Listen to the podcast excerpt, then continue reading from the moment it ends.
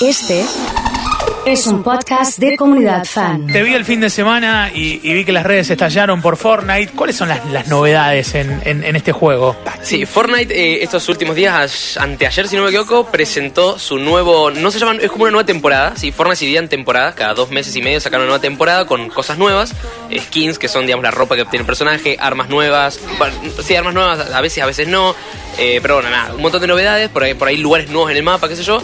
Esta vez cambiaron, pasó a llamarse Fortnite capítulo 2, Epa. cambió totalmente el mapa en un 100% y ahora arrancó como el capítulo 1.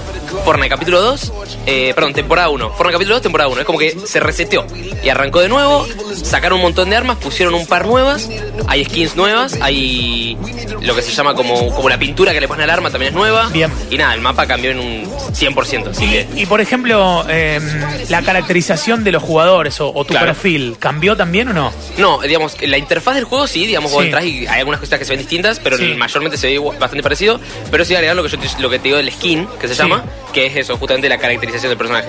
Eh, Bofe, y esto tuvo que ver con el agujero negro que se hablaba, como que generaron incógnitas. Sí, lo- claro, lo interesante fue cómo lo hicieron. Fortnite, como digamos, pasó de un capítulo a otro capítulo, eh, llamaron al, al evento, el último evento que hubo en la Sí. temporada anterior, digamos, del capítulo anterior, lo llamaron The End, el fin en inglés. Eh, y consistía donde había un montón de cosas que estaban por explotar en la isla, porque hay muchos eventos que suceden en- dentro del juego, digamos, vos te metés en la partida y pasan ahí. A tal hora sucedió que eh, como que toda la isla la chupó un agujero negro porque colisionaron un montón de cosas, un cohete contra una contra un, un orbe que había gigante, eh, había un meteorito también dando vueltas, o sea, todo eso explotó y se armó un agujero negro. Y como se llamaba el fin, jugaron mucho con las redes y todo, con que se terminaba Fortnite para siempre.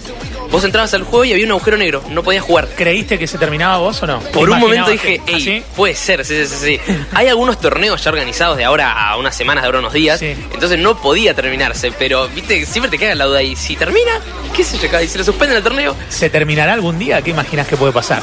yo creo que a la larga puede ser, pero por ejemplo, League of Legends, ayer, que es un juego de los más jugados actualmente, ayer cumplió 10 años. Claro. Entonces, y sigue jugándose y es de los juegos más jugados, por ejemplo, en Twitch es de los juegos más vistos. Y por ejemplo, Minecraft, ¿cuántos años tiene más o menos? Minecraft no sé cuántos años tendrá, Pero, pero, debe estar por también. ahí. Sí, tiene muchos también, ¿o no? Sí, sí, sí. Eh, y bueno, quizás eh, Fortnite necesita reacomodarse, como veníamos hablando en otras columnas, eh, y esta es una estrategia para generar primero incógnita y después tuvo aceptación o no esta nueva versión. tuvo muchísima, muchísima más aceptación que las otras temporadas, la temporada 9 y la temporada 10. Esta tuvo muchísima aceptación porque presentaron un mapa que no está tan cargado de cosas como antes. Eh, la, eh, se ve un poquito mejor el juego, digamos, se ve como más toon, más como cartoon, digamos, más como, Sí. como, pin- como más, men- más- ah, menos elaborado, Ajá. menos detallado, pero te corre mejor en la computadora. Es como que ahora no necesitas una computadora tan buena como antes, lo cual está bueno. Bueno, entonces, sí. Quizás detectaron que había muchos jugadores que lo necesitaban y dijeron, bueno, Exactamente, sí, bajémosle calidad a, a las gráficas, pero metámosle para que todos puedan jugarla. Sí, sí, tal cual, tal cual. Pero nada, o sea, con este evento la verdad que generaron mucha expectativa. En- encima también en las redes sociales, por ejemplo, Fortnite sacó su foto de, de perfil, era la F, pasó a ser una, foto negra, la portada era el agujero negro y borraron todos los tweets. Entonces vos entras a Twitter y aparecía solamente el streaming de lo que estaba pasando en el juego el momento. Entonces como que, bueno, ¿qué, qué pasó? Desapareció Fueron Fortnite. poniendo todas las miguitas para marcar el camino, porque primero, el agujero negro, vos vas a las redes a ver, che, ¿hay algún anuncio? ¿Qué pasó? Claro. ¿Se modificó algo? tal? Y en las redes no. En las redes nada. ¿Y en los grupos que tienen ustedes hablaban de algún posible hackeo también o no? No, hackeo no, No, hackeo hackeo no, no. no nos pasó por la cabeza, pero no, porque era todo súper planeado. Pero decíamos, bueno, ¿qué pasará? ¿Cuándo termina? Encima, lo raro fue que tardó un día entero en volver. Tipo, un día entero donde no se pudo jugar, donde la gente no pudo comprar cosas, donde el juego obviamente de alguna forma perdió. Pero bueno, después al día siguiente recuperó todo, así que ya está. ¿Qué es el código creador? Porque vi en tu Twitter que, que- que estabas explicando un poco eso. Sí, sí. eh, Fortnite hace unos, eh, unos meses, cuando salió el Apex, que es un juego que es bastante parecido al Fortnite, pero también más realista, eh, cuando salió ese juego era como mucha competencia el Fortnite. Entonces Fortnite dijo, vamos a una cosa. Vamos a proponerles a los creadores, a la gente que hace contenido de Fortnite, a la gente que juega y lo streamea, a la gente que sube videos, vamos a eh, otorgarles un código.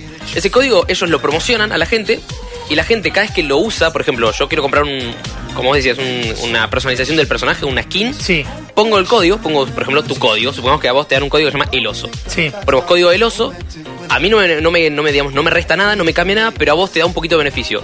Cada tantos pavos que se gastan, el pavo es la moneda del Fortnite, sí. cada tantos pavos gastados, a vos te da un poquito de dinero. Entonces, claro, vos estás ganando dinero por las compras que hace la gente que ya de por sí les iba a hacer.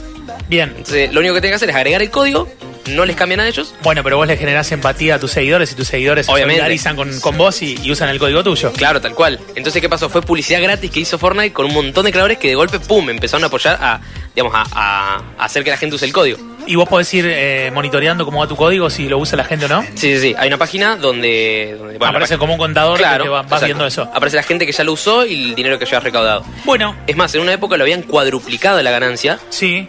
Y nada, ahí es como que todo el mundo empezó como a pro- a promocionarlo más todavía, como porque claro, la gente que lo usaba te, te beneficiaba más.